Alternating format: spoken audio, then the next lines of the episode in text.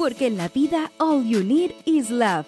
Majo Garrido y Aide Salgado te invitan a revisar el amor en el cine y la televisión. Películas y series que nos hacen suspirar, reír y llorar.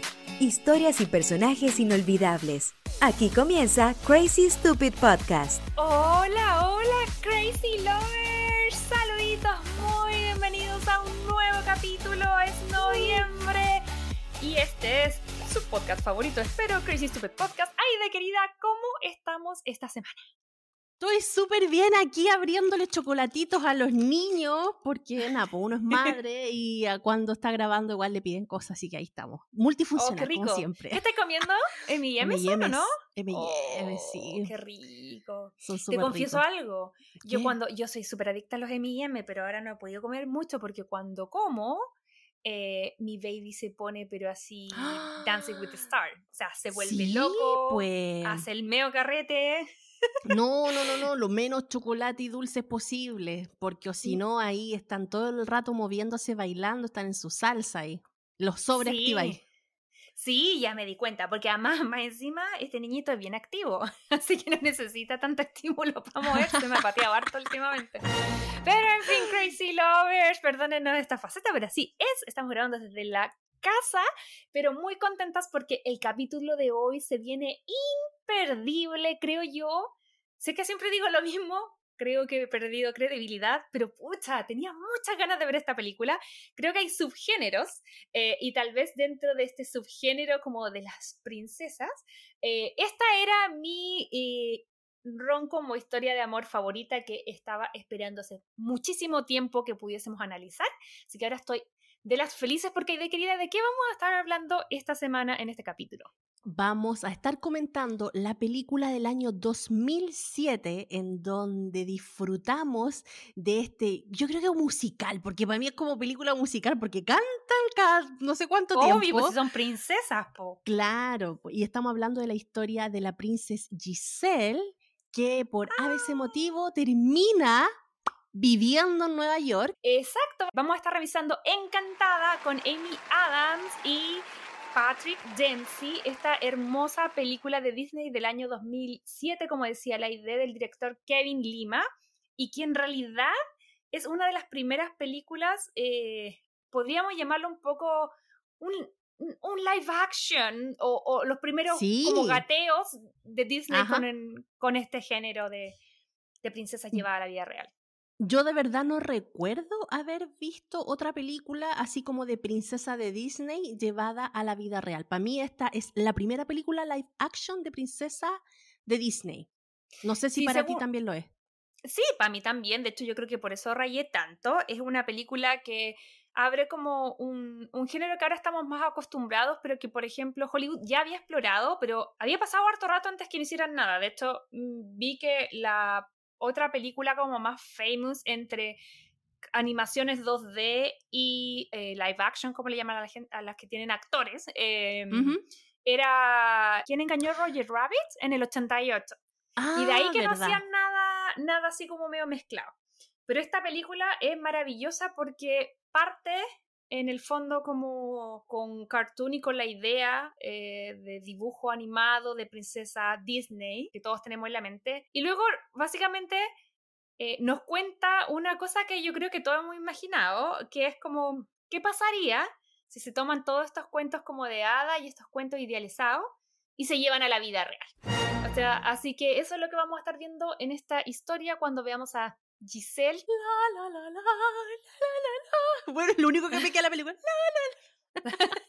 Giselle, que es esta princesa de Andalucía. Eh, me que siempre le digo Andalucía, pero no, es Andalicia, Andalesia. Y eh, que por cosas del destino le vamos a estar contando ya, aparece en Nueva York y se aparece nada más y nada menos que eh, frente a un príncipe en la vida real que todos sabemos que es el señor increíble Patrick Dempsey. Hay de querida, antes de sumergirnos en este mundo de fantasías de princesas y de analizar cuánto las princesas nos han ayudado o, hecho daño, vamos a analizar ahí eh, nuestra percepción de la vida amorosa, quiero que me cuentes, eh, o más que nada de cuentes a los Crazy Lovers, cómo se pueden comunicar con nosotros. Oye, sí, bueno, como siempre todos los capítulos le decimos que se pueden comunicar con nosotros a través de nuestras redes sociales Instagram como Crazy Stupid Podcast. También estamos en TikTok como Crazy Stupid Podcast.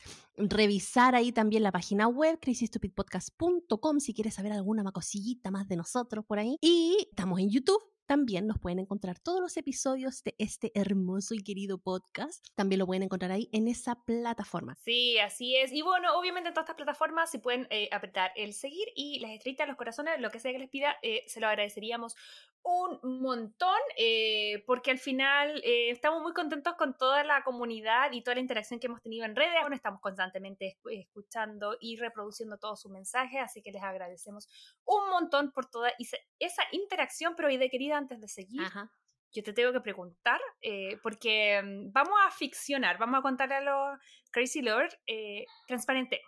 Estamos grabando un poquitito, poquitito antes de lo habitual, eh, mm, pero eso se debe a un gran motivo que nos tiene muy felices, ¿o no?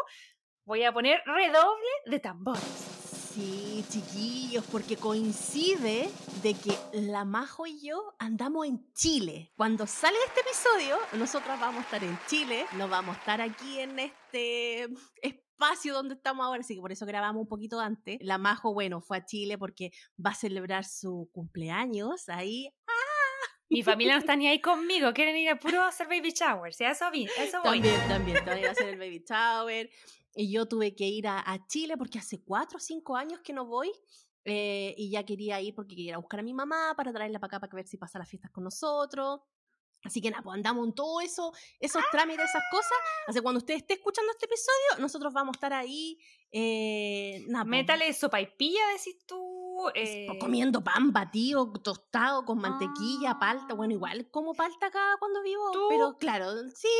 ¿Le pedías algo a tu mamá? Yo generalmente, mira, eh, bueno, ahora no sé si embarazada sea una buena idea, pero generalmente le pido a mi mamá porotos con rienda y, y, mucha cebolla en escabeche. Me, encanta las habas en escabeche. Yo siento que como que las habas habitas con cebolla, no en escabeche, habas con cebolla, como que mi mamá me las congela y todo, humita, em, qué sé yo, eh, pay de limón. Yo, yo tengo un gusto que ¿Mm? no mucha gente le gusta, lo acepto eh, pero eso parte de, de, mi ser de ser rara, ¿no? de, ir contra la corriente. La alternativa. La alternativa. A mí me gusta mucho la ensalada de cochayuyo con cebolla y mucho limón.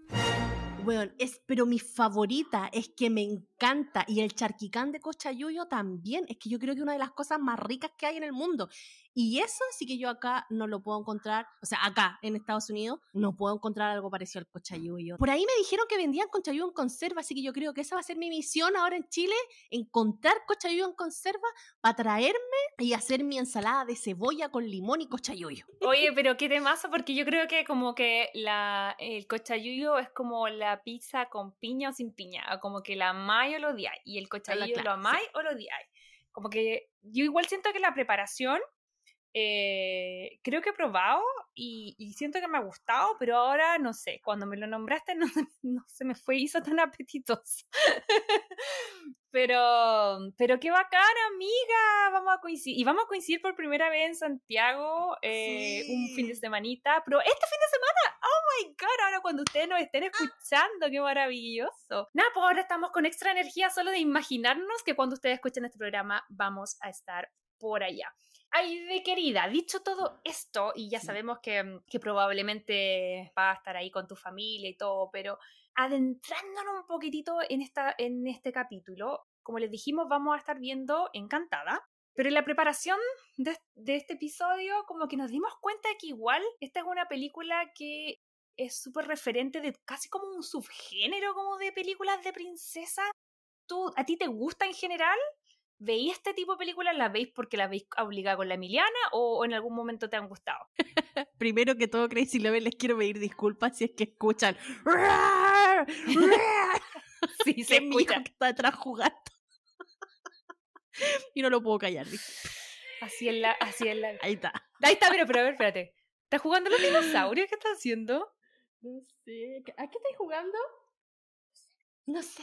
La cosa es meter bulla y interrumpir a la mamá. Muy bien, hijo. y qué oh chistoso porque tenía una casa gigante, pero a él le gusta jugar al lado de la mamá. Sí, es que claro, yo no tengo oficina cerrada, yo estoy en, una, en un espacio abierto, que es mi oficina, entre comillas, para estar ahí pendiente de lo que están haciendo y escuchando y todo. No me puedo encerrar, porque si me encierro estoy ahí, ay, ¿qué pasa? Entonces, nada, pues, bueno, cosas de madre. Así que las que son mami me van a entender, disculpen. Sí, no, sí, ya sabemos. Ya. no hay ningún fantasma por ahí porque de repente dicen, ¡ay, se escuchó esto raro en el minuto no sé cuánto! no, no, ah, no, hay ningún, no, hay ningún, fantasma, es mi hijo jugando a los dinosaurios. ok. Oye, eh, ya, y contestando tu pregunta de que si me gustan estos tipos de género de princesas, sí, pues me gustan, de verdad me gustan, aunque ahora últimamente está como de moda esta cuestión de criticarlos un poco y decir, no, pero es que nos, nos meten cosas en la cabeza que no son y no sé qué, y nos enseñan unos parámetros sociedad que nos... Pero igual, o sea, ya está bien, a lo mejor cuando te estáis formando tu, tu, tu criterios, sí, pueden influenciar a lo mejor de una mala manera si es que no lo veis con altura de mira. Sí, yo, yo creo que igual eh, estos últimos movimientos que hay están súper críticos con todo este género y lo cual está bien si uno tiene que cuestionarse las cosas, pero también cuando uno es más grande y tiene el, el criterio un poco más formado, a lo mejor ya hay pasado por ciertas situaciones, tú decís, ya, es igual es entretenido, igual es bonito, igual te hace pensar cosas lindas, ya, el mundo está tan lleno de cuestiones feas y cuestiones malas que pasan, que por lo menos para mí este, estas temáticas son como mi comfort food, como dices tú, así como lo que me hace eh, seguir creyendo en la humanidad. Sí, a mí, bueno, eh, evidentemente me gustan, pese a que siento yo que he visto mucho más películas Disney y ahora con el podcast creo yo que exploré más el tema del diario de una princesa y como esas películas así, que en lo personal no me habían llamado la atención, pero que una vez que la analizábamos, y de hecho pueden ir a escuchar los capítulos, me parecieron súper entretenidas. Yo siento que el rollo em, que de repente está y que, como tú dices, tiene razón, es que por mucho tiempo tal vez el rol femenino, tanto en las películas eh, en general, aún más en las películas Disney, siempre era como un rol muy menor. O sea, teníamos princesas que toda la gracia recaía en su belleza, eh, en que cantaban bien, en que se hacían ropa y limpiaban con, porque, con la ayuda de los animalitos. Y, y, donde si bien casi todas tenían como importantes como cualidades, como, no sé, la resiliencia, la, no hay nadie más resiliente que la Cenicienta, ¿sabes? Es como, eh, pero al final siempre no, no, nos concentramos en, en, otro tipo de cosas y al final siempre venía como este príncipe a rescatarlo. Entonces yo creo que, claro, eso evidentemente es parte de, un reflejo de la sociedad, o sea, no es una cosa que Disney haya inventado, o sea, todo el arte, las películas, ya sea de este estudio o de cualquier estudio, reflejan un poco el pensar en general. Lo que a mí me pasa es que siento que eh, me pasa lo mismo que con todo el género de las comedias románticas. Lo como, lo mastico, lo digiero, pero también lo filtro. Entonces a mí me gusta mucho lo que ha pasado con los años y creo que eso, de eso tiene muchísimo que ver Giselle, la princesa de la cual vamos a hablar en este capítulo, en donde tanto Disney como otros estudios acogen esta cosa de decir, chuta, la sociedad cambió, la percepción de, de las niñas, de las mujeres, de los hombres también está cambiando eh, entonces ahora no, tenemos que responder a eso y tenemos que actualizar la actitud de las princesas. Entonces, como que yo siento que tampoco significa que a todas tienen que amar las princesas, pero eh, yo no estoy tan en contra de ellas. Estoy más en como en lo que vamos a hacer en este capítulo. Analizarla, decir Giselle viene aquí, mal acá, ¿cachai? Disfrutarla, tenerla como comfort food, pero, pero también entender de que, como refleja muy bien esta película, ellas actúan y se desempeñan en un mundo que es de fantasía y que no tiene nada que ver con la realidad. Entonces, cuando tú mandáis a una princesa de, no sé, de Happyland a Nueva York o, a Santiago de Chile o a LA o a donde sea, obviamente se va a enfrentar a otro tipo de cosas donde ya solamente su habilidad es de hacer vestidos con cortina, no es, no es tan, eh, va a necesitar más cosas. Así que en ese sentido, igual pero igual, pero igual le sirvió, pero igual le sirvió hacer vestido de cortina porque después termina con la tremenda empresa ahí de moda, pues. Ah, igual, igual. Sí, además yo por eso yo decía porque mm, de hecho creo que ahora que la vi con más atención, yo decía, si la tiraron para un pozo, eh, obviamente no, no llevó maleta, pues cómo se seguía vistiendo y claro, pues después me acordé que primero se hace como esos vestidos de cortina, después va a comprar con la tarjeta de crédito de emergencia de la niñita, entonces Igual me encanta porque aquí amo que esta película, el vestuario tiene muchísimo que decir. siento que los personajes principales, por ejemplo Giselle, que está inspirada, eh, protagonizada perdón, por Amy Adams, parte súper voluptuosa con este traje de novia gigante, súper princesa. Después hace uno de cortina un poco más piola y después ya termina con un vestido súper actual que he comprado, ¿cachai? En una tienda en Nueva York. Y al revés, Patrick parte así como muy eh, aterrizado, pragmático, eh, con, su con su suit y se va como, como cambiando y al final termina en este baile ya vestido de príncipe, ¿cachai? Entonces, no sé, amo como el vestuario. Oye, tenías razón, no, no, no, me había fijado en ese detalle, pero sí, el vestuario en realidad en todas estas películas como de romance en realidad dicen un montón cuando hay una evolución del personaje en sí, desde lo mejor que creía algo A y llega a creer algo B. Mm. Siempre tiene una, una, una muestra que en, en su vestuario cambia. Y lo hablábamos hace unos eh, em, episodios atrás con los Bridgerton, lo que le pasó, por ejemplo, a la Penélope o a la Daphne. También ellas a través de su vestuario, de sus peinados, iban contándonos otro diálogo en paralelo. Hoy, ¿verdad? Tenéis razón, no lo había visto. Sí, y ahora me fijé que cuando parte esta película, ella está, la típica, como la película parte en cartoons, ella está así como cantando con una canción bien hueona, perdón la palabra, y pensando y soñando en su príncipe azul y como que lo, lo hace eh, y lo vi y, tiene un vestuario y ese vestuario es el de, el de Patrick al final, cuando está en el baile, muy a lo, muy a muy con H victoriano. Así que eso está interesantísimo. Pero ustedes se preguntarán, ¿por qué les dio ahora, justo ahora por las princesas? De querida, ¿a qué se debe que hayamos escogido esta película que igual ya tiene su tiempo, es del 2007? ¿Por qué se nos ocurrió verla ahora? Se nos ocurrió verla ahora, Crazy Love, porque una, la Majo estaba pero ansiosa porque comentaron esta película, porque una de sus películas favoritas y ella la adora, la ama. Y también porque, bueno, si nos están escuchando, bueno, este episodio sale los jueves y va a salir exactamente el jueves 17 de noviembre. Pero el viernes 18 de noviembre es el estreno de Encantada, bueno, Desencantada, ahora se llama, eh, que es la parte 2 de esta historia. Mm. Entonces estábamos muy emocionados, nosotros decíamos, ya, entonces tenemos que comentarla porque si no es ahora, no es nunca. Así que... Yo, yo si a ustedes les gustó Encantada 1, que es del 2007, yo creo que tienen que ver ahora Desencantada porque quizás qué mensaje, porque ahora viene debe venir como con un toque totalmente distinto. Yo por lo que he visto en el tráiler es totalmente al revés de la primera historia. Sí, de hecho me parece muy entre, iba a decir interesante y entretenido, iba a decir entretesante. Está re bien. Bueno.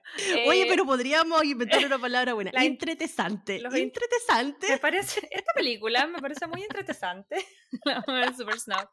Eh, no, a mí, a mí, yo le venía prestando atención a esta secuela hace muchísimo tiempo porque fue anunciada la confirmación de, esta segunda parte en el 2016, o sea, hace muchísimo rato. Y, según tengo entendido yo, em, al igual que fue el proceso de la primera, se demoró un montón de tiempo en preproducirse precisamente porque siento que el tema es delicado, el tema de cómo enfrentamos a, las princesas. Se ve como muy eh, light, pero en el fondo para llegar a un discurso que en realidad valga la pena y que, y que se acoja como a la actualidad, la tienes que pensar harto. Y de hecho, yo estaba viendo los, los datos curiosos que eh, La Encantada 1, que es la que vamos a revisar ahora, fue escrita por Bill Kelly en el 96, 97. La compra Disney, la reescriben tres veces y recién la no empiezan te a... creo. Sí, recién la empiezan a filmar el año 2006. De hecho, cuando partieron, em, la idea era como eh, que fuera la Reese Witherspoon o la Kate Hudson, pero pasó tanto tiempo que ya no eran estrellas tan nuevas. Y, crecieron y se convirtieron más adultas también. claro, entonces estaban buscando que la persona que estuviera detrás de, de Giselle fuera un rostro más o menos eh, nuevo, fresco, fresco, más fresco. Sí. Entonces yo creo que ahora pasó lo mismo. Eh, se anuncia creo que en el 2016 que viene la 2 y solamente se confirma Amy Adams, pero ahora pudimos ver eh, que se terminó de filmar el año pasado y que va a salir en la plataforma de Disney Plus, como decíamos, el 18 de noviembre a nivel mundial, y que trae el elenco casi completo, o sea, trae a Patrick Dempsey, trae a, bueno, obviamente a Amy Adams, la chica, no sé en el número 2 si es la misma actriz de niña o si la cambiaron, pero obviamente han pasado como 10 años. Entonces, la hijastra Morgan obviamente está más grande. Pero nada, el casting está así muy bueno, así que yo creo que sí o sí hay que verlo.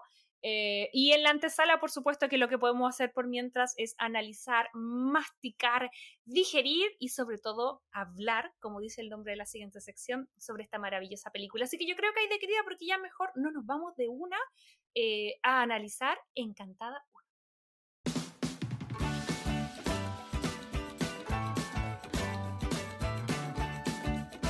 Hablemos de rom Bueno, esta película se trata de una princesa Disney que eh, la primera parte obviamente la muestran ahí en un dibujito animado, todo lindo, y que hay una madrastra que está celosa de ella, entonces como está celosa de ella, la manda al mundo real para que no tenga nunca más ese amor idílico que obviamente nos muestran en los cuentos de princesas y de hadas, y ahí ella tiene que sobrevivir y tratar de eh, en realidad ver y perderse en este mundo a lo mejor de, del mundo real, pues, de lo que no, que no existe tal magia, ni, ni, tal amor eterno, ni tal príncipe encantado, ni ninguna de esas cosas. Así que más o menos esa es la premisa de esta película. Mm, sí, yo creo que ahí Disney le un porque siempre es una pregunta que tal vez todo el mundo se hace, así como, ¿cuánto sobreviviría una princesa Disney en el mundo real? Sea, que esa es como la gran crítica, siendo yo, que se le ha hecho por años a, Disney y a todo lo que tenga que ver con las princesas. Así que, no, yo creo que esta película la chuntó medio medio como con, con explorar eh, el qué pasaría con, con esa ingenuidad puesta a prueba en el mundo real. Aide, querida, tú que yo sé que ya la habíais visto, pero que anoche me contabas que la habías visto nuevamente con tu hija. ¿Qué te pareció esta película? Eh, mira, para mí, como te decía antes, fue, es como una de las primeras películas de live action que yo vi. Me pareció súper novedoso en el momento cuando salió por allá en el 2000, porque no, no recuerdo que la vi en el 2007 justo, sino que la vi unos años después. Y encontré súper novedoso este paralelo que hacían, y, no paralelo en realidad, esta como tirón de oreja, como mea culpa que hace Disney en el sentido que dice, ok, Sabemos de que el mundo de las princesas y de los dibujitos y de los cuentos es una cosa que está lleno de fantasía y la realidad es otra. Entonces aquí nos dejan súper claro en esta película que ellos entienden y saben la diferencia, pero aún así, aunque exista esta diferencia, hay pequeñas cositas chiquititas que en la vida real sí pueden pasar. Y le ha pasado a mucha gente y no podemos hacer vista ciega a eso el, el, amor por enamorarte de cómo piensa una persona, de cómo es, de la actitud que tiene de la vida, existe, ¿cachai? Y eso es lo que te deja esta película, porque el personaje de Robert, que es Patrick Dempsey, él no creía en el amor porque había tenido una desilusión súper grande con la mamá de su hija, que en realidad los había abandonado, se había ido y chao, nunca más supo de ella, entonces obviamente le rompió el corazón, sufrió, y aparte él era abogado de divorcios, mm. entonces él constantemente estaba viendo estos quiebres amorosos y entendía de que el amor no existía, o sea, mm. era como un contrato, era algo fugaz y pasaba. Entonces al conocer a Giselle, Giselle le muestra, a lo mejor desde su punto de vista más eh, naif, más inocente, le demuestra que no, que las cosas a veces no son así y él a través de la bondad, de la alegría y de la actitud en sí que tenía Giselle, él va rompiendo como esa barrera y se va enamorando de ella. O sea, no era algo como físico, ideal, como a lo mejor lo muestran en, los cuentos de hada, pero sí encuentro de que eh, la actitud de una persona puede ser un enganche muy bonito para enamorar a otra y que tengan una bonita historia de amor.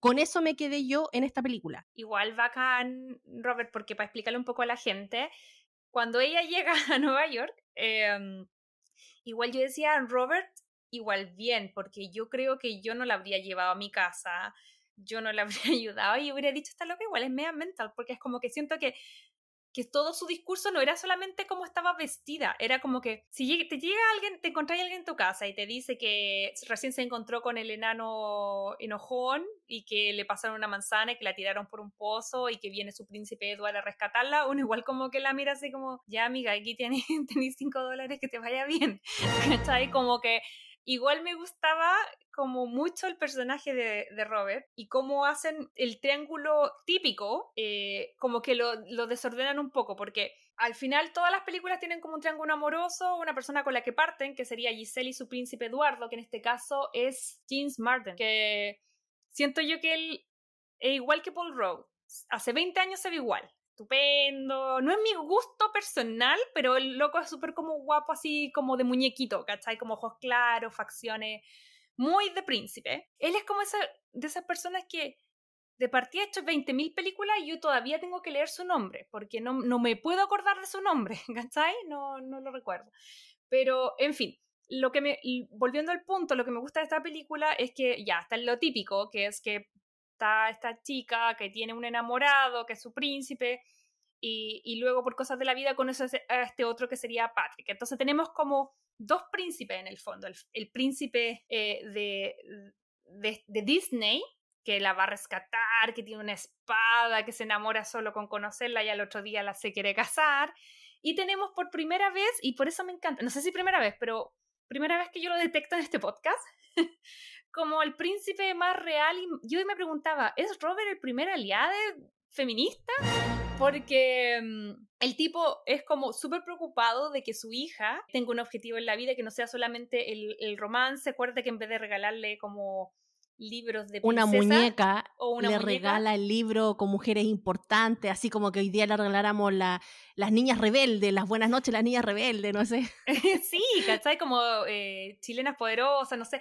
Como que él eh, me encanta porque no, no es una persona que desarrolle un odio hacia las mujeres. O sea, él tuvo una mala experiencia amorosa, tiene una hija y eso hace que lo que él quiere es como preparar a su hija eh, como para que no, de cierta forma no vea solamente esta cosa de, de ser princesa, todo rosadito y que te vengan a rescatar, sino que ella encuentre el amor, sea feliz, pero que sepa que es dueña de su propio destino y que puede hacer lo que ella quiere. Entonces, cuando yo me puse a ver ahora esta película, dije, son dos príncipes y acá no hay, acá, claro, la mala es la bruja, la, pero no, las dos características de hombre ninguna es mala. Uno diría, obviamente uno está a favor de Patrick Dempsey porque uno es Patrick Dempsey.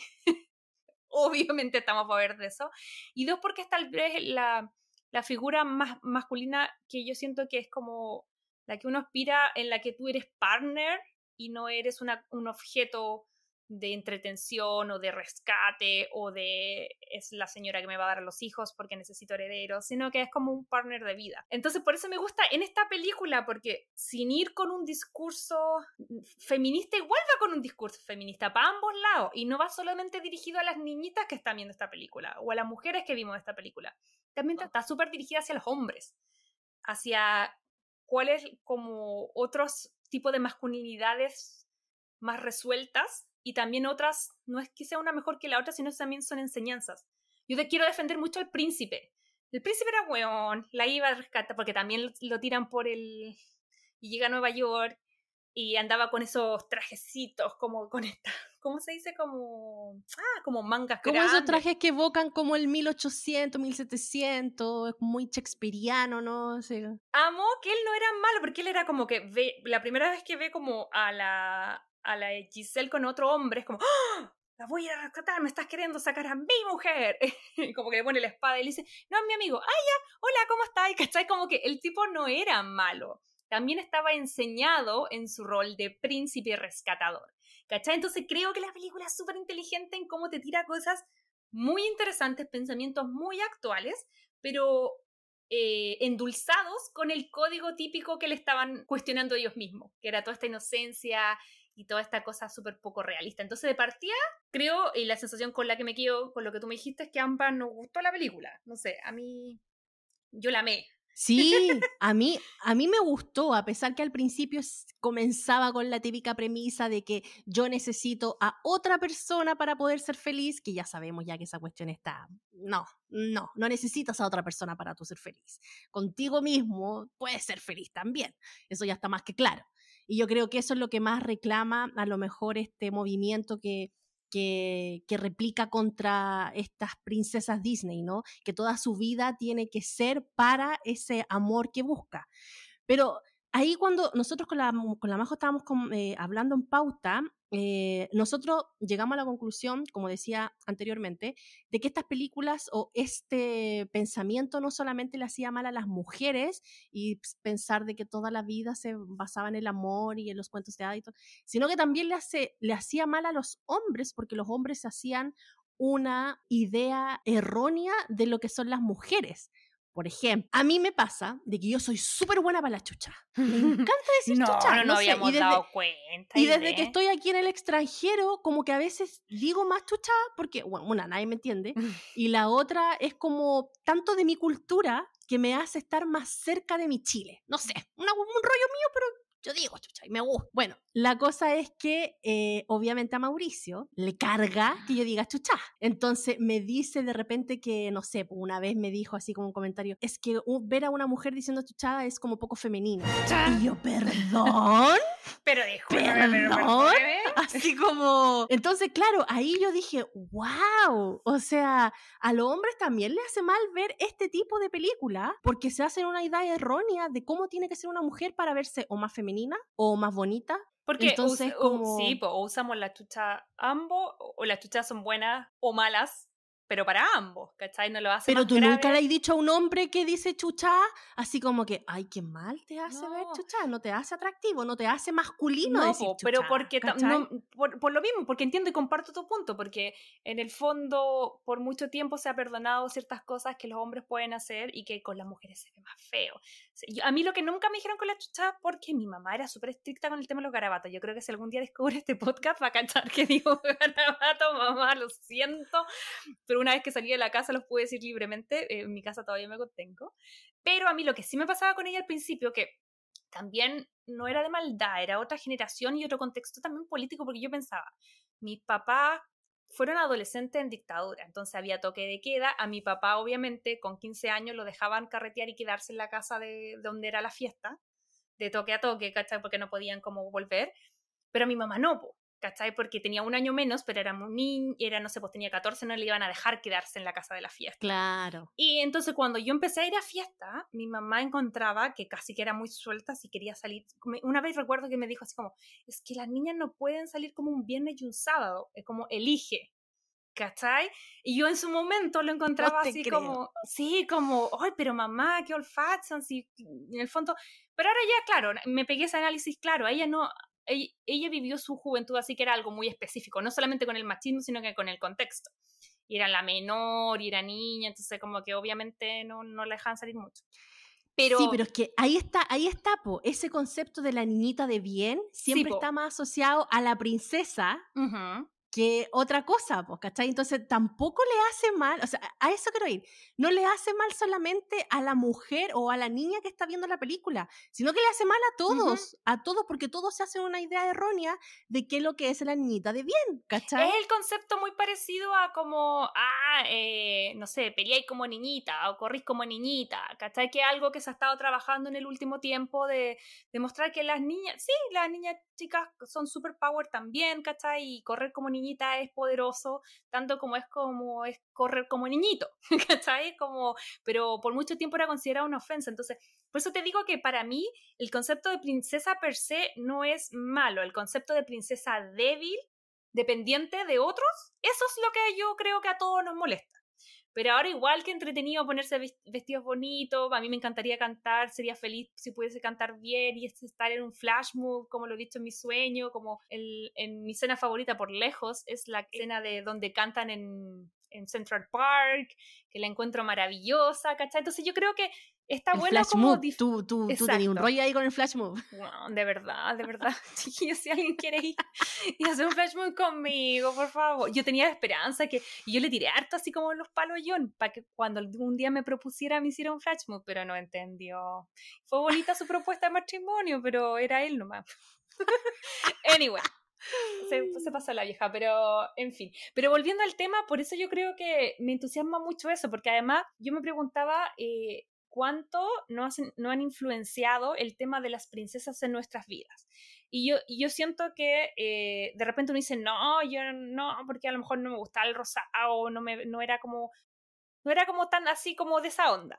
Pero eso yo creo que no significa que no nos hayan influenciado, porque siento que el tema de las princesas igual va fuerte porque al final las princesas, las películas, los libros, los cuentos, todo lo que tenemos recuerdo de infancia como niñas está ligado a historias de princesas, ¿cachai? Entonces yo creo que no hay ninguna mujer que no la haya influenciado en algo.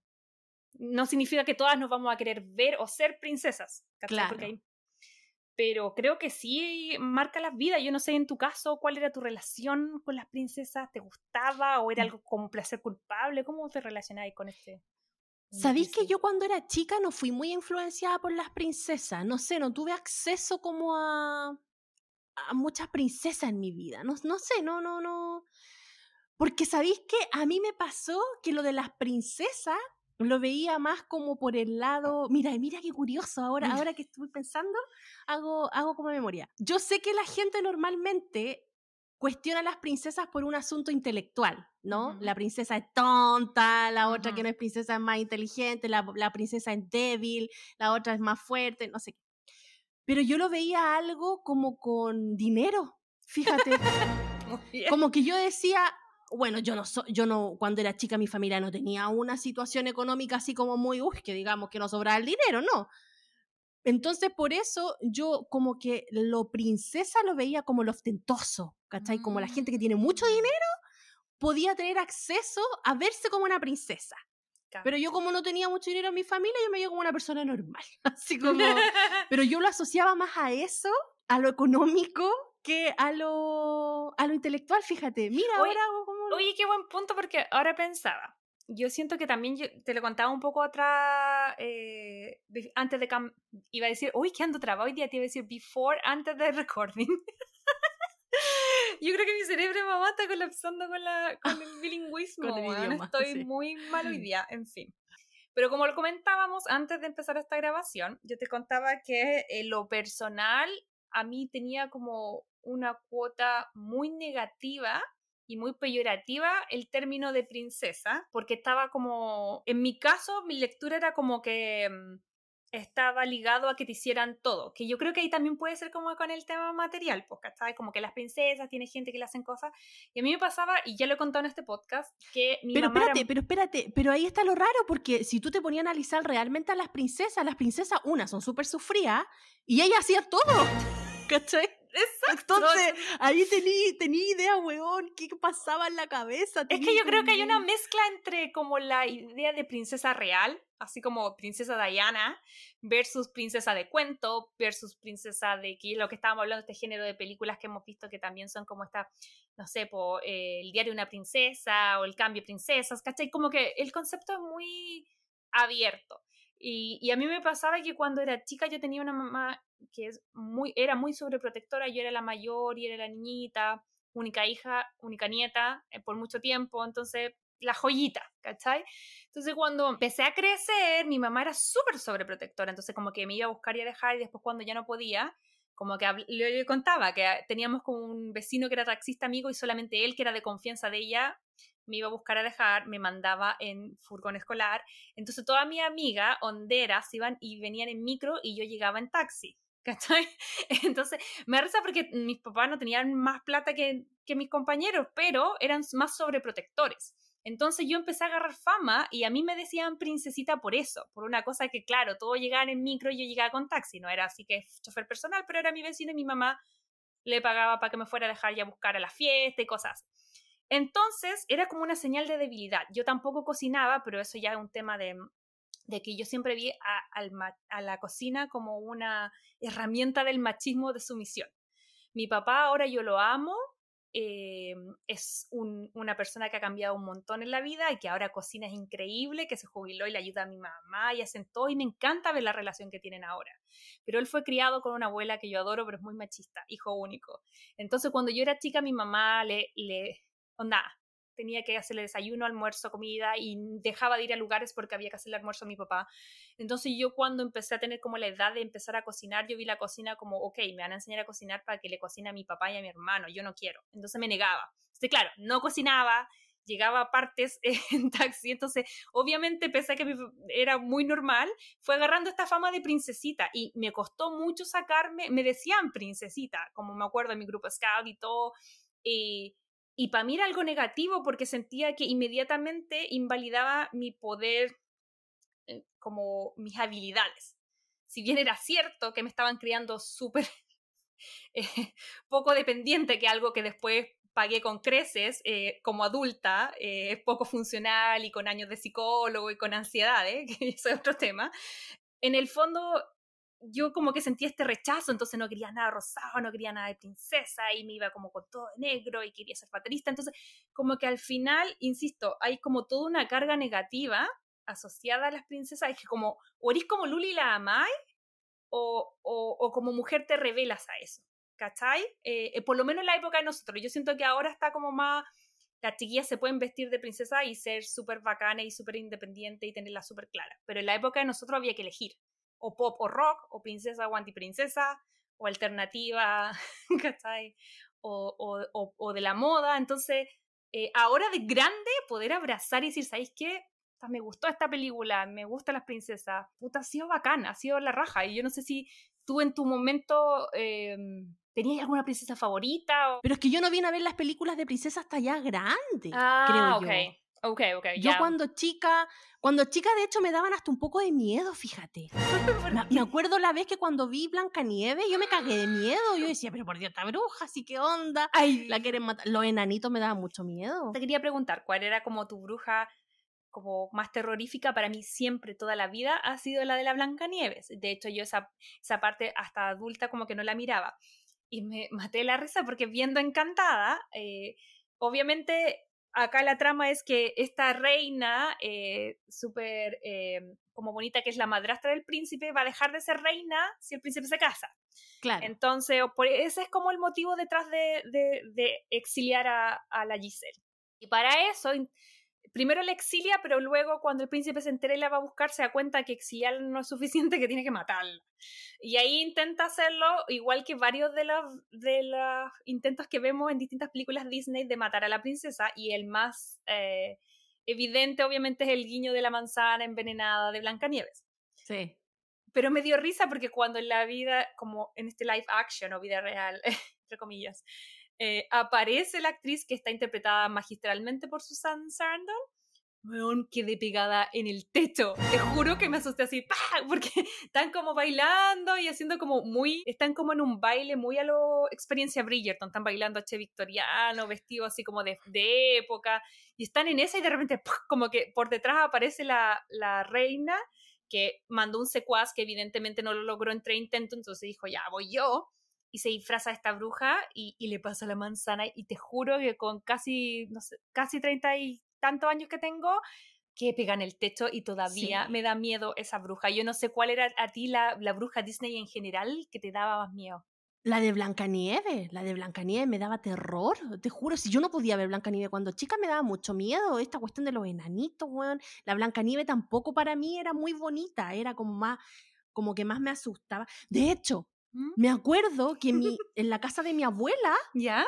tenía mucha figura, mucha figura, mucha figura de, de porcelana, weón, por todos lados, por todos lados. La casa parecía museo, ¿Ya? Y obviamente yo cuando era chica tenía la vista en las manos, pues, yo quería tocarlo todo y no sé qué. Entonces, cuando yo iba a la casa de ella, todo decía, ya guarden todo, que viene la idea, iba a tocar todo y no sé qué.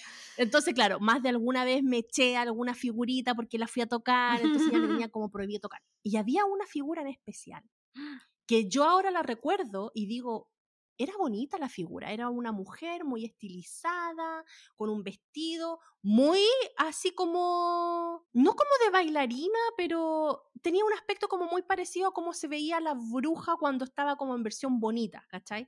pero esta era una figura de, de no, no, sé si era de yeso, como de porcelana, la wea, ah, era todo blanco. A abuelita le encantaba tener esa figura. No tenía nada de color. Y yo cuando veía esa cuestión, te juro, Majo, que me asustaba pero era terrorífico. Yo veía que la weá se movía, que me hacía cara y me recordaba mucho a la bruja de Blancanieves o la bruja esta del espejito, espejito. ¿Qué es la de Blancanieves? ¿Quién es la más bonita? Ya, esa bruja. Bueno, y la cosa es que yo cada vez que iba a la casa de mi abuela, yo me ponía a llorar. Tenían que sacarla cuando yo iba. Porque me daba tanto miedo que me ponía a llorar y era como terrible, no sé, pero me daba mucho terror. A mí me pasa que con Maléfica, bueno, Maléfica casi no sale tanto. Mm, sí. Eh, y, y, con. A mí Úrsula incluso hasta era como. me gustaba. pero, pero no, la de Blancanieves te comparto. Es terrible. Es terrible, es súper... Entonces, por eso yo cuando chica, mm, next, pasaba, y como que tampoco me, me, me, llamaba mucho la, la, atención. Pero ahora cuando grande, no, pues ahora cuando grande sí la gozo, me gusta ver. Oye, ¿qué te creo que soy más fanática de las live action que las de cartoon en general. Oye, eso te iba a preguntar, ¿qué te había, primero, ¿qué te había parecido eh, el, a Susan Sarandon en esta película y qué otra live action brujas como, o, o historias te gustan? Espectacular. Yo encuentro que Susan Sarandon lo hace, pero tremendamente bien. O sea, la parte donde ella es la abuelita y se caracteriza y, esa cuestión que con los ojos te transmite la maldad, es mm. como, uh, wow, me encanta. Encuentro que es súper, súper, súper bueno el papel. Sí, yo te digo, me asustó de verdad, ahora viejota. Sí, sí, yo creo que una súper buena bruja lo hizo súper bien. Eh, la Angelina Jolie en Maléfica, encuentro que más que ella hacer bien el papel, está súper bien caracterizada, encuentro yo. Es como que mm, en la, la caracterización en sí la ayuda, la ayuda mucho, pero me da la impresión que exageraron un poquito ahí, porque no era como tan como con tanta cosa aquí en la cara que le sobresalía, de como el cráneo, no sé, no, no, no, no, la veía tan así yo. Mm. No sé qué te pasó a ti. Sí, a mí me pasa que estaba recordando que, bueno, vi la 1 y la 2 y para mí yo me acuerdo perfecto que vi la 2 para el estallido social, cuando parte el estallido. ¿Ya? Em, yo me acuerdo que empezamos a ver las noticias ese día, el 19 de octubre, no sé qué, y yo estaba pintando mi casa, me acuerdo perfecto. Y ya como que obviamente pasaron las horas, la embarrada era más grande, en las calles y todo, entonces, acá tenemos cinco horas de diferencia. Entonces, en algún momento yo estaba súper estresada. Yo me dijo, ya, ¿sabéis qué? Deja ahí, vámonos al cine. Y entramos a ver Maléfica 2. Por eso me, viene todo el link ese día. No me acuerdo perfecto.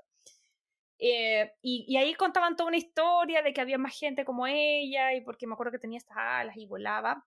Y me puse a pensar en cómo todas una vez más vemos el patriarcado tanto en las princesas tontas como en las malvadas que siempre tienen que ver con alguna pena de amor o alguna falta de poder.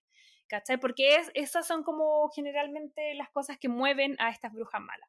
¿Cachai? En el caso de la, de la mira, la, la, la Blancanieve era porque eh, le iba a quitar el reino porque no iba a ser la más bonita. ¿Cachai? La, claro. la maléfica eh, no sé si en la 1 o en la 2 te cuentan que ella como que tuvo un rollo con el papá de la Aurora y como para castigar al papá de la Aurora le tira el hechizo. ¿Cachai? Pero eso será verdad o será chamullo de la live action? Ahí es donde me queda la duda. Sí, pero da lo mismo. En el fondo mi tema es cómo justificamos a, a los malos. La Úrsula era porque la habían como echado, porque la Úrsula era como prima o no sé si hermano, prima o algo de, del papá del Ariel eran familiares y ella también era como aspirante a reina. Es que yo ya después me puse a ver en Disney Plus como las versiones 2 y 3. Las conexiones. Entonces ahí ya te empiezan a contar esas cosas que yo no sé si salían en la película normal, pero eran familiares. Y, y ahí también la habían echado y no podía tener poder, entonces al final como que las motivaciones también son muy desde un hombre, ¿qué, qué le podría creer? Ah, ya, no soy la más bonita. ¿Sabes? Como, ah, ya. desde, un dolor, desde un dolor, claro. Pero el tipo, pero, pero búscale otro dolor, un dolor más justificable. Siento que los dolores son como muy, como se imaginan que son las cosas que en verdad te importan y no necesariamente así.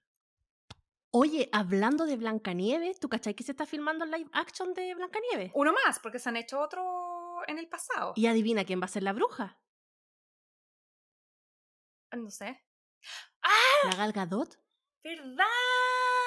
Ya me acordé, y es con la chica de. Em, la que hizo hace poquito este musical que es latino, ¿cómo se llama? Um, West Side Story. West, Side Story. Ya, ya, sí, se va a empezar a grabar. Es la, la, que viene después de La Sirenita, que, bueno, ya sabemos toda la controversia que uno dice, ah, Disney para atrás, ¿y qué? ¿Qué tanto Disney si la gente como las pelotas también? Si todavía te hace ruido, si todavía te hace ruido... hace ruido un montón de cuestiones. Siempre van a criticar alguna cuestión. Si al final a mí, nosotros hacemos a mí este me, podcast. A mí me da risa porque es como, te hace ruido que la princesa sea como, eh, no sé, descendencia afro, afroamericana. Yo digo así como, loco, las sirenas no existen, las podemos pintar como queramos, morada, verde, ¿sabes? Es Sí, como... pero bueno, la cosa es hacer atado. Pero bueno, hablando de, de, de la Snow White y de la bruja que a mí me daba miedo, bueno, la va a ser la Gal Gadot. Yo de verdad la Gal Gadot la amo, la adoro. Yo la tengo ahí como en un pedestal. Para ella es mi Wonder Woman, la mujer más, la, la mejor mujer del mundo.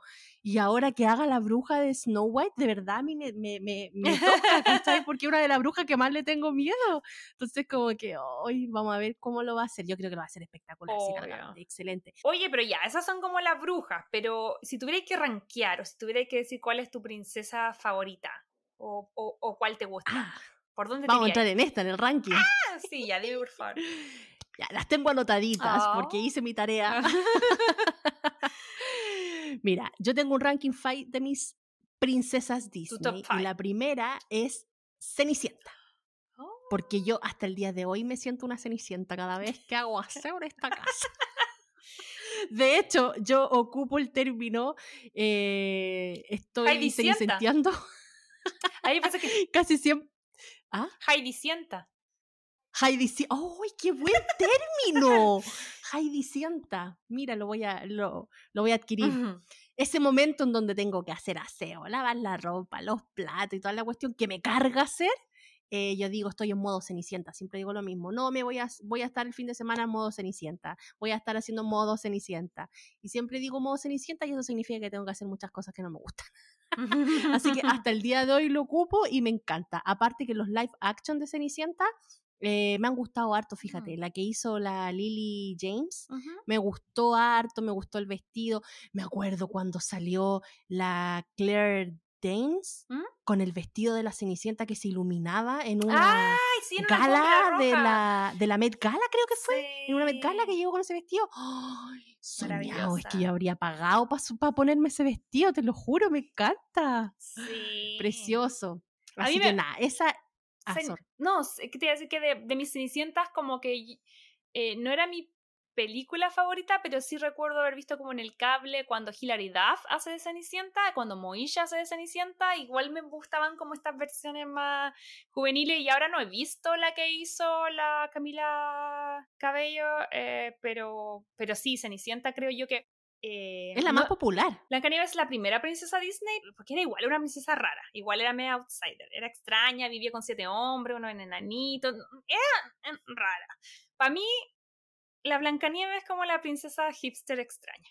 Pero la Cenicienta era como, como que ya yo lo- como niña lo podía digerir más, insisto, no es mi favorita, pero amo la resiliencia. Y creo que lo hablamos mucho en el capítulo de A Cinderella Story con Drew Barrymore, que te mostraba que la loca era resiliente y además no era vengativa, que eso a mí yo lo destaco de esa princesa, porque igual, para todo lo mal que la trataron, como que ella igual olvida rápido y se va con su príncipe. Yo soy muy cenicienta para esas weas. O sea, yo tengo súper mala memoria. Yo no soy una persona que no puedo ser rencorosa porque a mí se me olvida todo. Entonces, si alguna vez me pasó algo con alguien, eh, se me olvida porque de verdad es como. Da igual. La vida pasa. la memoria es frágil. bueno, ya. La Cenicienta es mi number one. De verdad, number one ahí en el top. Después está la Bella Durmiente. Y es netamente porque me gusta tanto dormir. Bueno, ahora después que fui mamá ya no duermo tanto, pero siempre Qué maravilloso soy- ser Aurora. y de hecho siempre he querido ir a Disney disfrazada de Bella Durmiente, así de Aurora. Porque me gusta mucho mm, la historia, igual es súper. Es, es- es- es- buena, a, a mí me gusta. Y esa cuestión de dormir mucho es como, qué genial, déjenme dormir, no me despierte. ¿Sabéis qué es? Ella no es mi princesa favorita, pero según la mamá de John, ay, volvió yo, me caché que lo estoy. Bueno, total, no escucha el podcast. Eh, Aurora era la princesa favorita de John, porque John tiene solamente un hermano, y cuando eran chicos, Brian solo veía la Cenicienta y, y John solo veía la Bella Durmiente. La Bella Durmiente. Sí, así que igual es interesante porque uno piensa que como mm, es contenido solo de niñitas y, insisto, igual, onda, la, es la película Disney del año, así como después al año siguiente va a salir Hércules o no sé, o El Rey León y uno igual como va a verla, ¿cachai? Como que al final son películas para niños, no tienen como tanto género, ¿cachai? No, y mira, ¿y para qué estamos con cuestiones? ¿A quién no le gusta ser despertado o despertada con puros besitos? ¿Te han Igual. despertado a ti con puros besitos? Sí, es rico igual. Sí, rico. Entonces igual ahí como que ya. Oye, y a propósito de eso, me- durmiente. como que eso es un guiño, porque como llevándole un poco a Encantada, que Encantada tiene muchos guiños de películas Disney, creo yo que Amy Adams le tocó bueno ahora, porque en la época, en, en- cuando estaba en esa escena me da risa porque en algún momento ella, claro, masca la, la, la, mm, La manzana. manzana envenenada y la única forma de rescatarla sería como eh, la fuerza más poderosa del mundo, que es el beso de amor verdadero. Entonces va primero y la besa James, que era el príncipe Edward, una vez, dos veces, bien, y la otra ahí dormía, le llegan los besitos, la besaron, ¿no? y después Patrick, y ahí como, hoy igual, bien por Amy, estoy como Sí. maravillosa, escena favorita. Perdón, y oye, ¿y qué otra, qué otra parte de la, de la Bella Durmiente? La tercera, la, la Bella, porque obviamente Francia libro, o sea, hello. It's me. Oye, pero solo antes de avanzar, a mí, Bella, esa, por fin llegamos a una de mis top 3. que yo no tengo ranking, así que te las voy a decir al tiro. Para mí son Ariel, la Bella y eh, la Jasmine. Esas son mis tres prince- princesas favoritas. La Bella la adoro, pero igual síndrome de Estocolmo, ¿no- no- ¿o no? Que igual como que se enamoró de su captor. Sí, se enamoró del captor, pero fue porque ella vio. Es que sabéis que a mí con la vela me pasa algo distinto. Ya. A mí con la vela me pasa.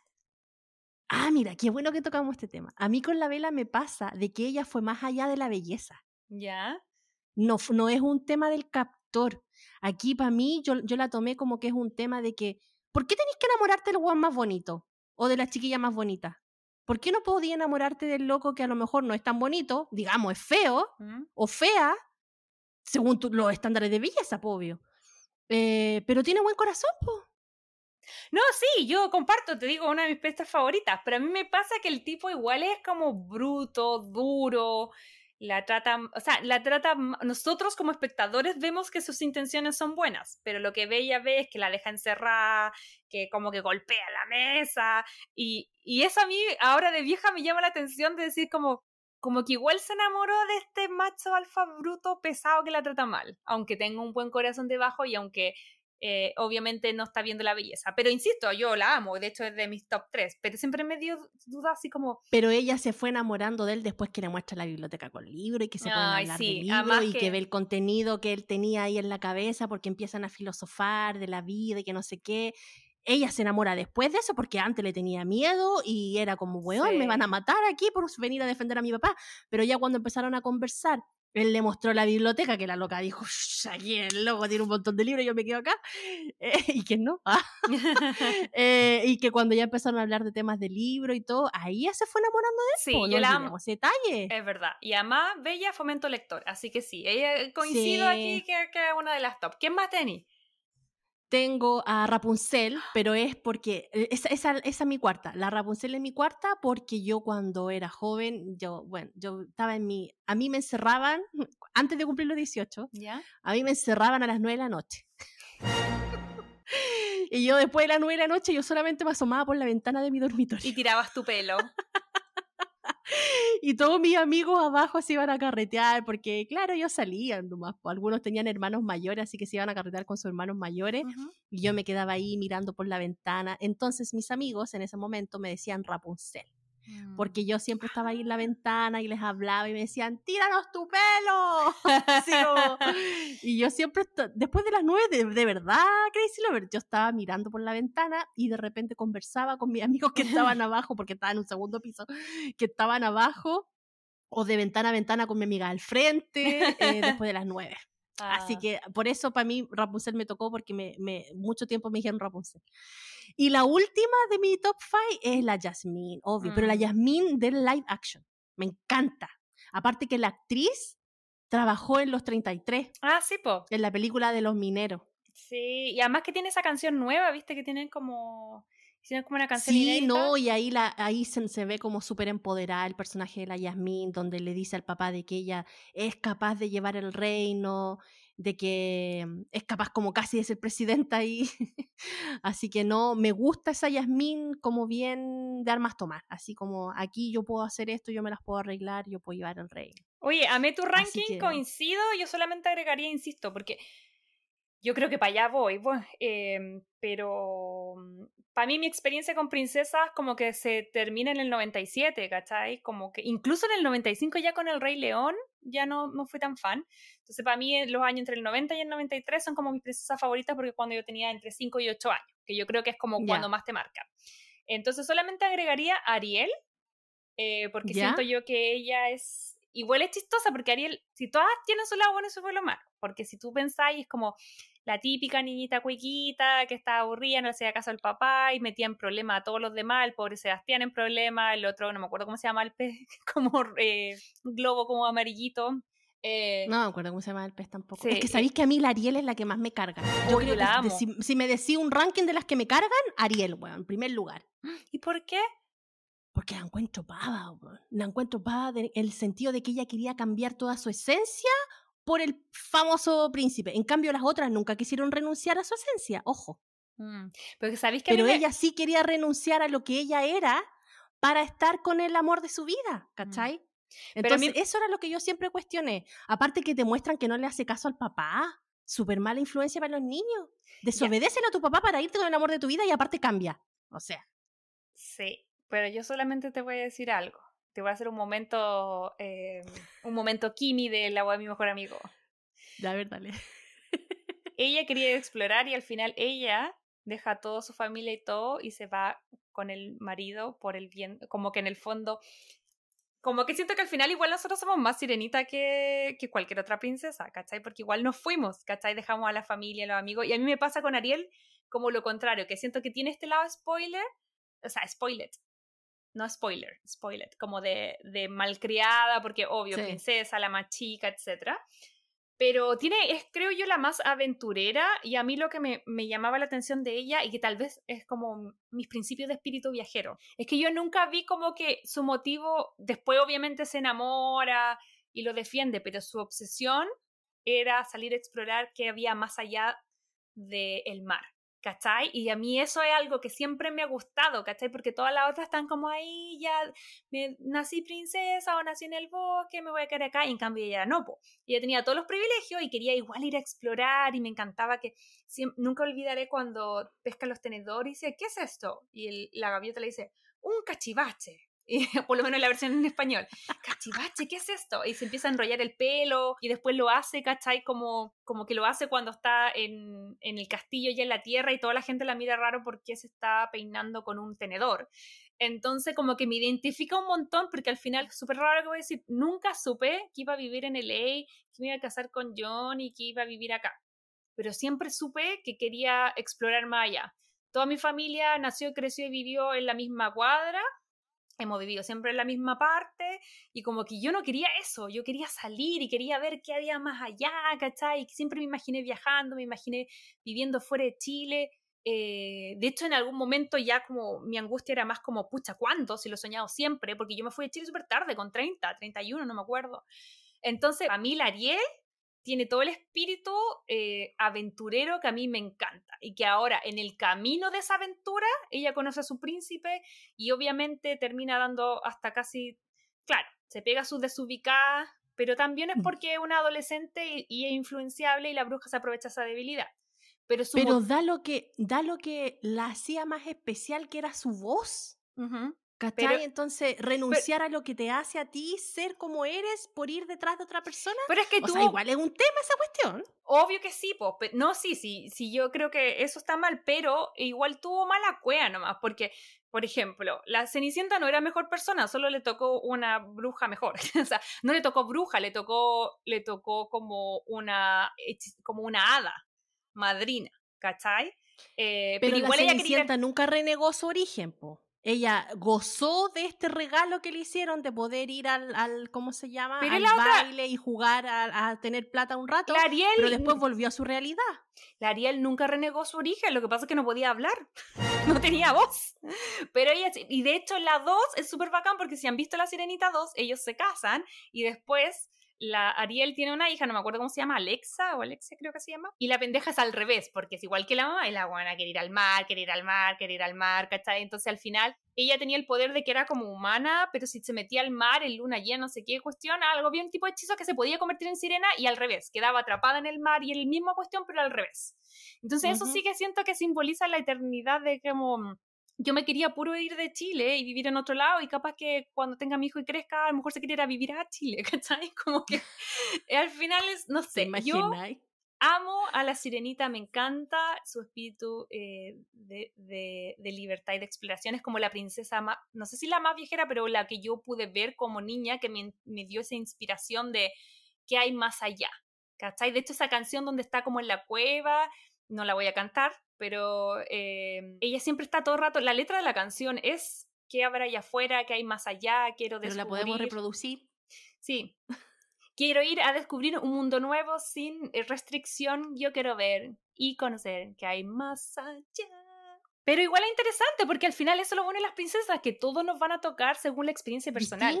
Y ninguna princesa es súper buena, ninguna mala. Quiero solamente, ya para ir volviendo a la película y ir cerrando, decir que eh, según lo, lo, que dijeron los creadores de Giselle, Giselle tiene un 80% de Blancanieves, un 5% de la Cenicienta, un 5% de Aurora y un 10% de Ariel.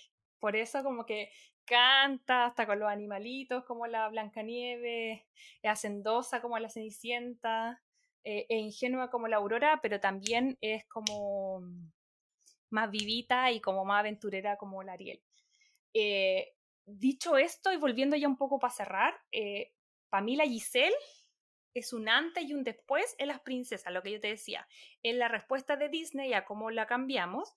Y también siento que, mm, que ella eh, es como una de las princesas que, que la gente no tiene en su memoria como princesa Disney real. De hecho, tú como que me preguntabas ya antes, como, ¿es realmente una princesa? Sí, porque a mí me, me, me, confunde, porque te, la, te cuentan la historia como que fuera un libro, una historia, pero creo que no, Giselle es como una cosa inventada para esta, para esta película nomás, ¿o no? Sí, pero ojo, que ella estuvo a punto, tuvo tres, tres cuartos de, de ser princesa y, en el fondo eh, Disney la iba a meter dentro de las princesas oficiales. Incluso como que hay una feria acá de los juguetes y en el año que salió la, la Giselle sacaron hasta una Barbie, yo creo que la voy a dejar por aquí, no una Barbie, pero una muñeca de Giselle oficial de Disney. Pero se dieron cuenta que le tenían que pagar regalías de imagen, derechos de imagen a Amy Adams por todo lo que hicieran con esa, con esa princesa. Entonces Disney. Claro, porque ella la caracterizó. Claro, es diferente cuando hubiesen hecho la historia de Disney, o sea, la historia de Giselle antes como película y después la adaptan a live action. No tienen que hacer eso con, con todas las actrices que han hecho otras otros personajes, ¿cachai? Pero en este caso, como fue inventada para eso, le tenían que pagar a Amy Adams. Entonces, al final, la pobre no fue princesa, pero yo creo y vengo a defender que hubo una de las mejores princesas. Y acá, lo que yo creo, como ya para cerrar, que era algo importante que no hemos hablado, que creo que lo que más me gustó de esta película Ah, es, lo que siempre defendimos, que es como complementarse. Porque eh, Robert le enseña un poquitito, le dice, mira, tú no puedes llegar y casarte el otro día, tienes que tener una cita, tienes que aprender a conversar, saber si tienen intereses en común, si comparten cosas en común, ¿cachai? Tiene que pasar el tiempo. Y por otro lado, la Giselle le devuelve este, este lado como más cerrado al amor que tenía Robert por su experiencia personal que lo habían dejado. Y como que ambos se complementan y ambos encuentran una forma de ver el amor que no era ni la de él ni la de ella. Ni la de ella. Mm. Entonces al final ninguno de los dos estaba equivocado, pero eran, los dos estaban como viendo el amor según lo que le habían contado, ¿cachai? Porque... Según su realidad también, po.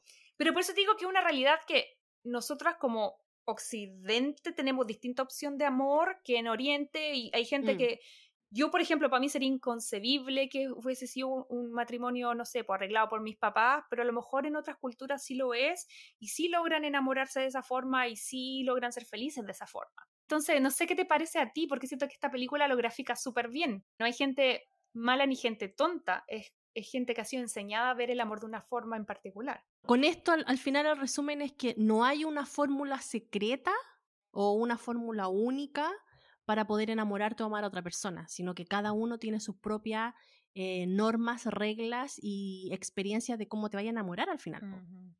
Es verdad. Oye, y lo otro positivo que quiero destacar antes que vayamos a los corazones es que me encanta como, como una de las cosas que se auto molesta, se hacen como un roast los de Disney en esto y se ríen un poco, es con el tema de cómo sus personajes no tienen emociones negativas. Y uno de los viajes más importantes que tiene la princesa es cuando se enoja, porque en algún momento está como como que se, se enoja con, eh, con Robert eh, y está como, es que tú me haces, es que tú me haces, y como que no conoce la emoción y de repente dice, tú me haces enojar.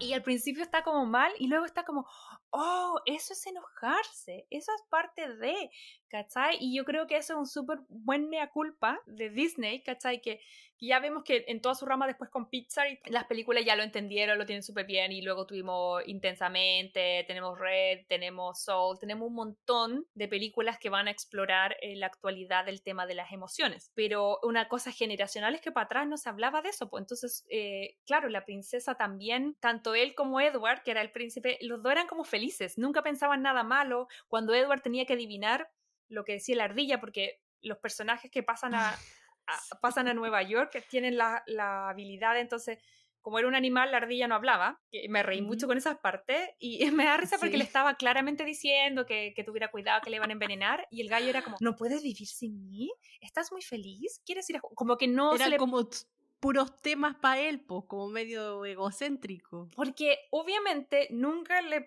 enseñaban el, como el como las cosas negativas y todo también era hacia él. Entonces estaba interesante todo eso, como que siento que si le pegáis más lectura, nos fuimos mucho a la bola de princesa, lo cual amo, pero creo que esta película, si tiene la oportunidad de verla, tiene muchas cosas bacanas. La Giselle, finalmente el mensaje es que ella se adapta, ¿cachai? Porque ya, ella tiene las cosas, las, las cualidades principales de las princesas, que invoca animales, que baila, que canta, que la gente a su alrededor como que mágicamente canta y todo. Pero finalmente la que la distingue tal vez de otras es que ella va interactuando con otro entorno, se adapta a ese entorno y luego feliz, incluso en el final, que no lo hemos hablado, pero el final es ella quien rescata a Patrick, que es la persona con la que se da cuenta que está realmente enamorada, que es cuando la Susan Sarandon se transforma en dragón. ¿Te acuerdas de esa parte? Sí, me acuerdo de esa parte y antes de comenzar a grabar, chiquilla, yo estaba así, pero súper revolucionaria. Yo decía, es que dice Dracaris, dice Dracaris. No, es que la parte donde ella se transforma en dragón, donde la bruja, protagonizada por Susan Sarandon, se transforma en dragón, ella dice unas palabras y te juro que yo escuchaba Dracaris y se transforma en dragón. Pero no, Crazy Lovers. Al final eh, dice Preclarus. Preclarus. Ah. Pero suena igual que Dracaris. O sea, yo decía, ¡ah! Amiga, todo, he visto todo calza, pollo, todo calza. He visto mucho Casa del Dragón y mucho. Ah, porque si alguien se pregunta qué estuvimos haciendo en nuestras vacaciones, vimos la Casa del Dragón. Y estamos viudas de hasta el 2024 por yo la chupada. Yo solamente le quiero decir a los Crazy Lovers en la casa eh, qué poco sano ejercicio para una mujer embarazada ver la casa del dragón y la cantidad de partos fallidos, sangre, muerte. yo, yo, me decía, no, no. Y después yo me decía, eso es ficción, tú vas a estar en un hospital con una epidura. Y yo decía, bueno, tú sabes que, tú, tú cachai que Tú cachai que después que yo fui mamá no pude nunca más ver en mi vida películas en donde hay niños que mueren o mm. sufren o les pasa, no puedo. A mí me pasa, ya, ya me está pasando, no, no lo soporto. No, yo no puedo. Mm. Anyway. Eh, oh, pobrecita Majo, te entiendo. Yo no habría visto esa cuestión. Bueno, y no fue una vez. Ya, el primer capítulo terrible, pero ya después todo, después también la. No, y el último. No, no, no, no, Porque ese, me lo, ese sí que ya cachaba la onda, entonces como que lo vi con los ojos cerrados, pero yo escuchaba y al escuchar los sonidos más o menos ya pude hacerme la idea de lo que estaba pasando y igual me dio guacala. Conchale. No, conchale, menos mal, no, no. En fin. Ya, en fin, cambiamos. Oye, pero ya, volviendo Giselle, La, la, la, la, pajaritos. Oye, yo amo, el otro que rescato, ya lo último, que quería rescatar esta película, que una, mi, bueno, aparte mi parte favorita que es, que, que es porque cantan en el parque. También ya sé cuántos corazones vaya a poner a esta película. Bien. Eh, me gusta que también la Giselle, así como él, le hace ver el punto a ella de como, oye, no todo es tan naif, tienen que aprender a conocerse y no sé qué, bla, bla. El otro lado, ella le dice a él, esa canción, ¿cómo sabrá que lo ama? Porque es como que dice comunicación. Es como, porque contemos que el personaje de Patrick está, acá, está pololeando hace mucho tiempo y al parecer insinúan que como que justo se le iba a declarar a Nancy. Nancy. Nancy, que está interpretada por, bueno, Elsa. Irina Menzel. Sí. Entonces, eh, él está como con esta novia y, ella le está dando como consejos que tiene que decirle que si en verdad la quiere, porque le preguntan cuántos años han estado juntos, cinco, y todavía no están casados, ¿cachai? Como que en el mundo de la Giselle era como inconcebible. Entonces, em, me da risa que ella como que destaca el tema de la comunicación, así como no, no basta amar a alguien, tienes que decirle que lo amas. Y él decía, puedes cantarle una canción, ¿cachai? Tal vez el método no era, era como Giselle, ya, párale, ¿cachai? Pero sí el mensaje era, bueno, y ahí es donde vienen las dedicas de canciones, porque ya uno cuando está enamorado y es jovencito, ya no, no le inventáis una canción al chiquillo o a la chiquilla, pero sí le dedicáis canciones y tiene esa canción junto y todo. ¿Cuál fue la primera canción que le dedicaste al Mauricio? Eh, la de la boda de mi mejor amigo, que es esa. Sunday, when I feel love and the world is cold. Creo que es de Tony Bennett. Sí, The Way You Look Tonight. Maravillosa canción. Esa fue la primera canción que, que la dediqué. Y de hecho hice hasta un oh. video y todo con Photoshop.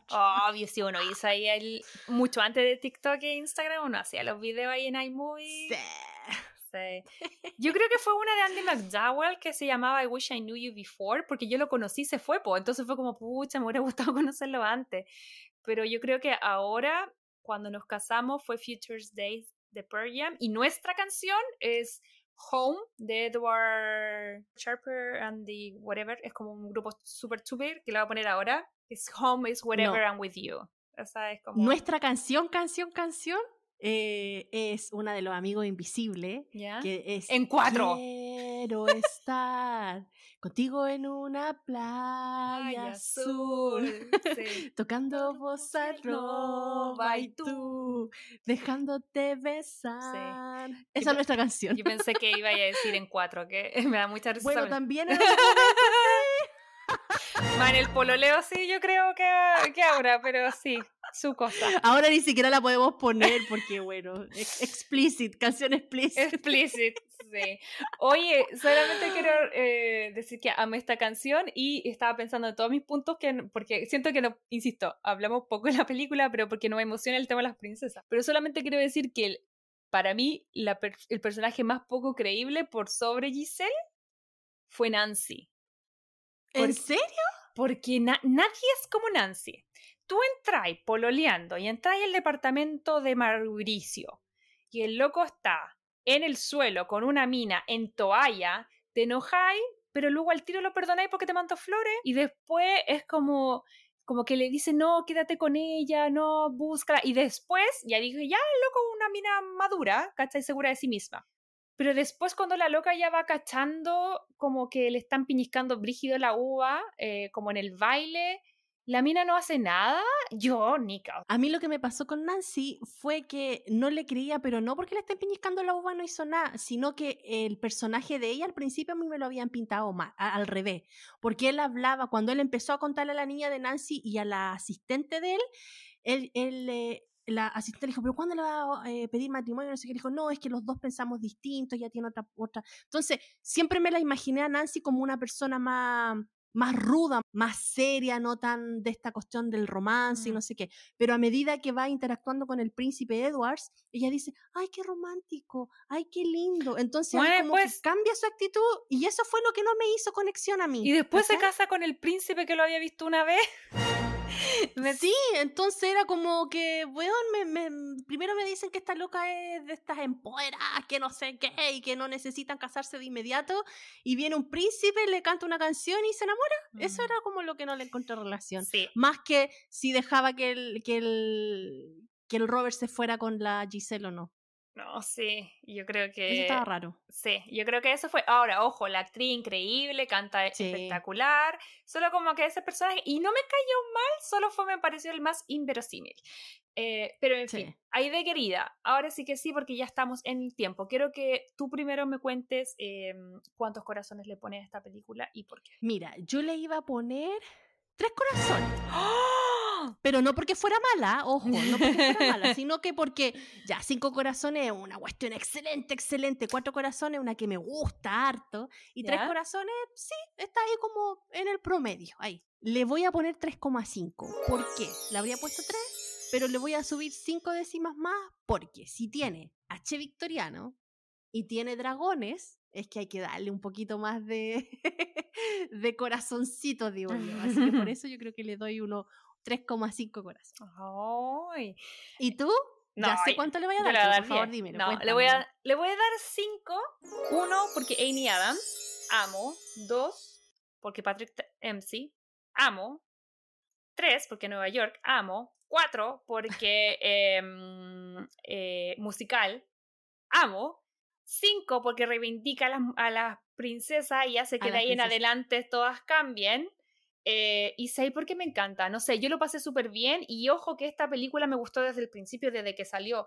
Y yo creo que en esa época yo ya estaba en la universidad, pero yo no era muy pinky o muy princesa muy rosada. Yo creo que entre más hago este podcast, como que más abrazo ese lado. Pero esta siempre me llamó la atención porque tiene todos los condimentos para ser eh, entretenida. Creo que dice, es un perfecto ejemplo de que tú puedes decir cosas, eh, nuevas ideas, un poco más progresistas, con códigos que ya manejamos. Que no todo tiene que ser súper mega hiper disruptivo. Y a mí me encantó, lo pasé bien. Oye, ¿y qué esperáis ahora para la desencantada? ¿Cómo te imagináis tú que va a ser esta nueva historia? ¡Oh my god! No he querido ver mucho porque me quiero sorprender, pero por lo que yo entiendo es que en esta segunda versión que va a salir el día de mañana, eh, se llama Desencantada porque al parecer Giselle ya han pasado, no sé si 10, 15 años, sigue con Robert. Eh, la Morgan, que la chiquitita ya creció, no sé si está en la universidad, va a salir, no sé, pero está más grande. Eh, ah, y viene una guagua, parece algo así, me dice la, la, idea, lo puedo ver. Em, y el tema es que eh, al parecer la, la, Giselle va a caer por algún tipo de spell o hechizo y, algo va a pasar que se va a revertir y tal vez no va a ser tan buena, sino que al parecer por estar bajo el dominio de un hechizo se va a transformar medio en mala. Eso es lo que nos dice el trailer. Yo lo personal espero verlos cantar, bailar, ponerse de nuevo mallitas a, Patrick Dempsey siempre se va a agradecer que salga en Leggings. Creo yo que me pasó lo mismo con Hocus Pocus. Son películas que probablemente la 2 no sea mejor que la 1, pero voy a disfrutarlo, voy a pasarlo bien, porque la 1 te marcó una época, pero yo creo que va a estar entretenido ver cómo el avance en tecnología de, de animación, porque obviamente está mucho mejor que en el 2007, pues entonces quiero ver cómo va a ser eso, ¿cachai? Cómo lo vamos a ver reflejado en la película. No sé a ti qué te pasa. Mira, después de 15 años del estreno de la primera película, eh, yo tengo hartas expectativas con esta segunda parte y valoro mucho que hayan rescatado en su mayoría al cast original. Le tengo mucha fe a esta película. Me gusta esta trama de lo que tú dices que va a caer en un hechizo y se va a ir como para el otro lado, como para el lado oscuro. Y va a ir cambiando un poco su esencia y ahí ver como a lo mejor el amor de familia la salva. Mm. Como que en esa bola creo yo que, Igual creo. que puede ir.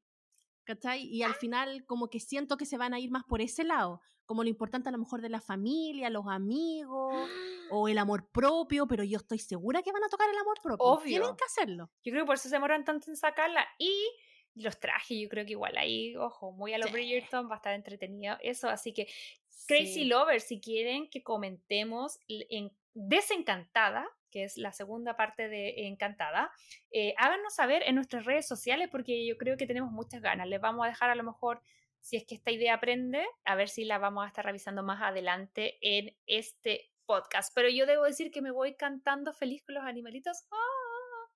¡Oh! espera! Que ahora me acordé. Lo único que me daba asco y que me cargaba esta película, y pero también me da risa, cuando se pone a llamar al hermanito en New York y llegan puros ratones. ¡Qué asco! Cucarachas. Las cucarachas fueron las que a mí me dio asco. Los ratones ya no tanto, porque bueno, ya ratoncito. Pero las cucarachas es como, oh my God. Sí, eso. Y no mencionamos que Julie Andrews es la narradora. Y con eso, ojalá, no sé si, en, no sé si ahora en la 2 también estará Julie Andrews, pero ojalá que sí porque ella fue la narradora en la número uno. Y lo otro, Crazy Lovers, si les gustan esta temática, así como de cuando se mezclan los cuentos de hada, la realidad y todas estas cosas, está más que decir que si no la han visto, vean la serie Once Upon a Time, que también es muy de esta temática y también es muy de esta bruja mala que se enoja con todo y los manda a todos al mundo real a que sufran y vivan sus desgracias, porque en los mundos de, de la fairy tale, de los cuentos de hadas, la tierra es el infierno. Así que si les gusta esta trama y no han visto Once Upon a Time, los invito a que la puedan revisar. La otra que deberíamos ver se llama Catherine Cole y que es con esta actriz que salía increíble en Game of Thrones, que salía chiquitita, que es la Bella Ramsey. Eh, y ella va a ser como una, eh, ahora está como más adolescente, está igual rebelde y todo, pero tiene que ver el tema de coming of age y búsqueda del amor, que son códigos muy modernos, pero ¿qué pasa cuando en la edad media, ¿cachai? Como que vive en una vi, en un vila, ¿cachai? Como en un pueblito. Entonces me parece muy entretenido, como que es como todas las películas románticas que hemos visto, pero con un poco de Game of Thrones, ¿cachai? Como, no sé, me tinca mucho este ah, nuevo tipo de personaje femenino empoderado, otro tipo de princesa. Pero dicho esto, ahora sí que sí cerramos esta sección y ya saben, Crazy Lovers, tanto, eh, por lo menos acá en los Estados Unidos, tienen que revisar y chequear siempre en su locación, pero acá, eh, tanto Encantada 1 como Encantada 2, a partir del 18 de noviembre, disponibles en Disney Plus. Así es, Crazy Lover, ya llegamos a la parte final de este podcast. Esperamos que lo hayan disfrutado igual que nosotras. Si les gustaría dejarnos su princesa favorita o su ranking a lo mejor, o la, que le gusta, la que no le gusta, si está de acuerdo conmigo con Ariel o de acuerdo con la Majo con Ariel, ahí queremos saber todos sus comentarios. Nos pueden dejar a través de Instagram y como siempre los invitamos a que si nos están escuchando o viendo por Spotify, nos califiquen con las estrellitas que este podcast usted cree que se merece, den al botón seguir y también también recomendarnos con sus familiares, amigos y whatever lo que sea que ustedes digan, no, estas chiquillas son muy buenas, así que las voy a recomendar aquí para que las escuchen otras personas. Recuerden que también nos pueden ver por YouTube y escuchar en las otras plataformas como Apple Podcast y Google Podcast. Majito, te doy el pase para que nos cuentes a mí y a los Crazy Lovers qué vamos a estar hablando la próxima semana. Vamos a ver una película muy bonita del 2014 que sorprendentemente yo nunca la había visto, pero esta fue una recomendación de Vania Ramos de Le Mujeres. Ella nos nombró primero cuando eh, esta película.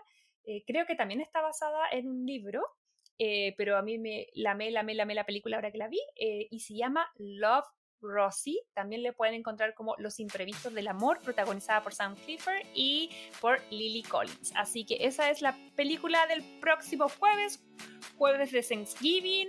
Fue eh, semana de mi cumpleaños. Eh, aquí seguiremos todavía eh, patiperreando en Chile. Ahí de querida, tú probablemente estés de vuelta en los USA. Así que nada, pues ahí les vamos a estar contando todas las novedades en el próximo capítulo. Un beso gigante, tiqui tiqui Siga disfrutando su palpo querido. Nos vemos mañana en Santiago. Besitos, que estén bien. Bye bye. Chao, chao.